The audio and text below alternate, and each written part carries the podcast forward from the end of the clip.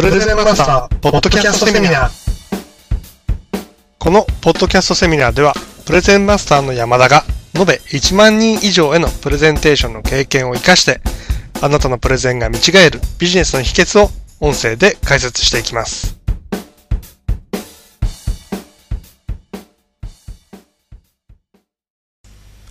こんにちは。プレゼンマスターの山田です。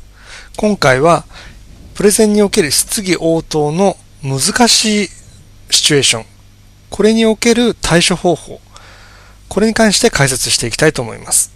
まあ、質疑応答、非常にこう、簡単な質問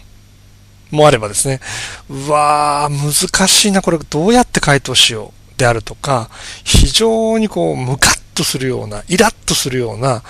嫌な質問をされる場合もあると思思うんですね。でそういった場合にどういうふうに回答するべきなのか、対処するべきなのかを解説していきたいと思います。まずは、嫌な質問された場合、例えばですね、あの、自分自社の製品を説明している、自社のサービスを説明している、こういった場合に、例えばま説明した後にですね、聞いている人から、うん、そうは言っても、御社の製品高いんじゃないの？であるとか、御社の製品重いんじゃないのであるとか、使いにくいんじゃないのであるとか、まあ、ユーザーは満足してるのであるとか、どういったところが使ってるの？もう聞いたことないんだけど、であるとかですね。そういうふうに嫌な質問をされる場合ってのがあると思うんですね。まあ、あの、これ、二パターンがあって、聞く方が本当にこ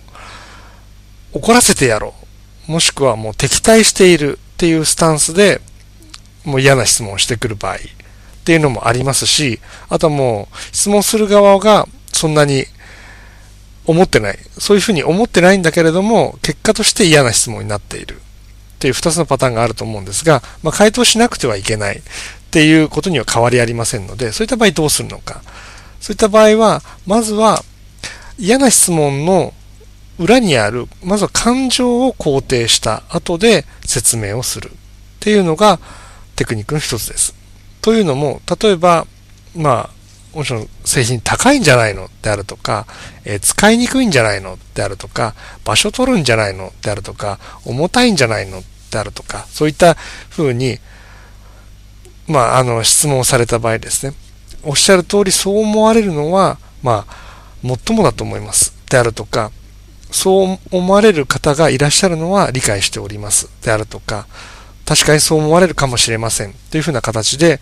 質問者が質問した内容に、の裏側にあるですね、感情をまずは理解してあげる。肯定してあげる。そう思われるのは最もだと思います。と言った後にですね、ですが、あの、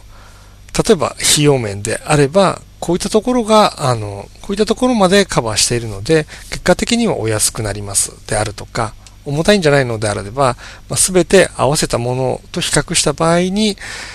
弊社の製品は比較、あの、比較した場合にはむしろ軽くなりますであるとかですね。使いにくいであるとか、そういった場合には、そう思われるのは確かにわかりますであるとか、よくそう言われることがあるんです。そういうふうな形で、まずは質問した裏側にある感情というものを肯定してあげる。でその後に説明をする。というのが、あの、やり方ですね。もう嫌な質問、ムカッとするような質問をされた場合の切り返し方ですね。で、続いて、難しい質問ってあると思うんですね。あの、これは技術的な製品であるとか、あの、仕組みが複雑な製品とか、サービスとかは特にそうだと思うんですけれども、まあ、説明した後にですね、例えば質問者から、今の質問は A という状況であればそうだったかもしれないけれども、B という状況であればどうなるんですか？っていうふうな質問をされた場合ですね。こういった場合、難しいなって思う。まあ難しい場合ですね。どうしようかな？わかんないなって思うと思うんですね。で、そういった場合には、まずは質問内容を繰り返すんですね。例えば、質問、質問者が、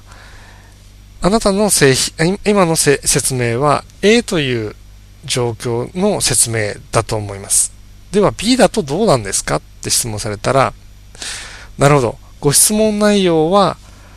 今回の説明は A っていう過程だけれども、B という場合はどう、どうであるのかという質問だと理解したが、しましたけれども、間違いありませんかというふうにこう繰り返すんですね。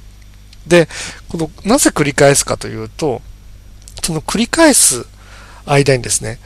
まあ時間的にはほんの5秒とか10秒なんですけれども、その5秒とか10秒の時間を稼いで、その喋ってる間にどういうふうに回答しようかというのを考えるんですね。さっきの例で言うと、なるほど。ご質問内容は A という場合だと、今回の説明だけれども、B という場合はどうなんですか？というふうな質問だと理解しましたが、間違いありませんか？というふうにこう話すことによってですね、5秒ぐらいこう時間が稼げるわけですね。で、その5秒の間に、もう頭こうフル回転させて回答を考えると。まあ、あのこれ、本当に思いつくのかよっていうふうに思われるかもしれませんけれども、質問されてる方が目の前にいる状況で、こうやり取りするとですね、非常に頭、もうフル回転しますので、この5秒、10秒、そういった状況では5秒、10秒が非常に重要になってきます。ですので、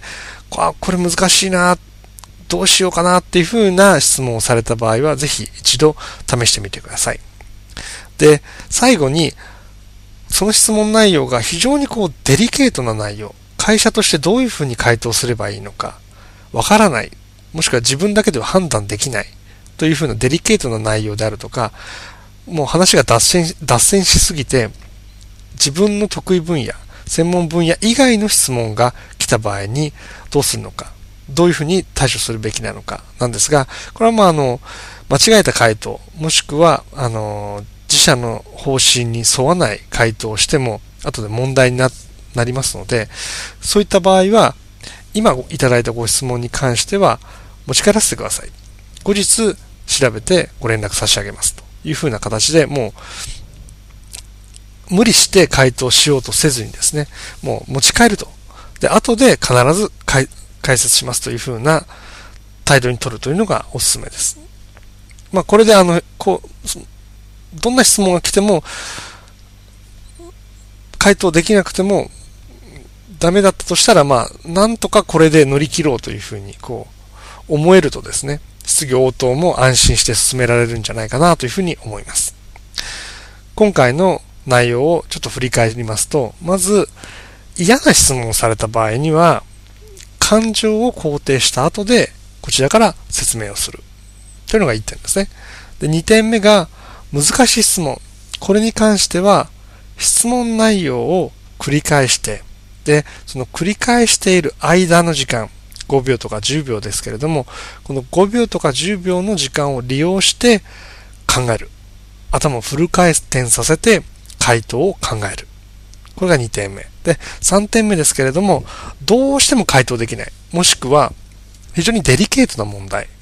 自分だけだと判断がつきかねる。専門外の質問である。こういった場合は持ち帰って後日回答する。というのが本日の内容でした。今回は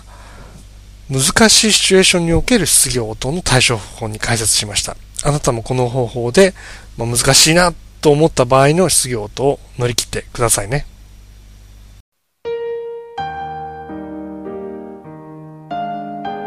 いかがでしたか？きっとあなたのビジネスで活用できるヒントがあったことと思います。プレゼンに関する詳しい情報は、プレゼンマスターのホームページもご覧ください。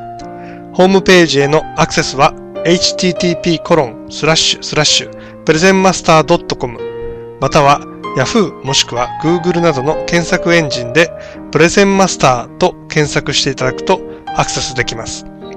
また、このセミナーに関するご意見、ご感想、メッセージもお待ちしております。メールアドレスは info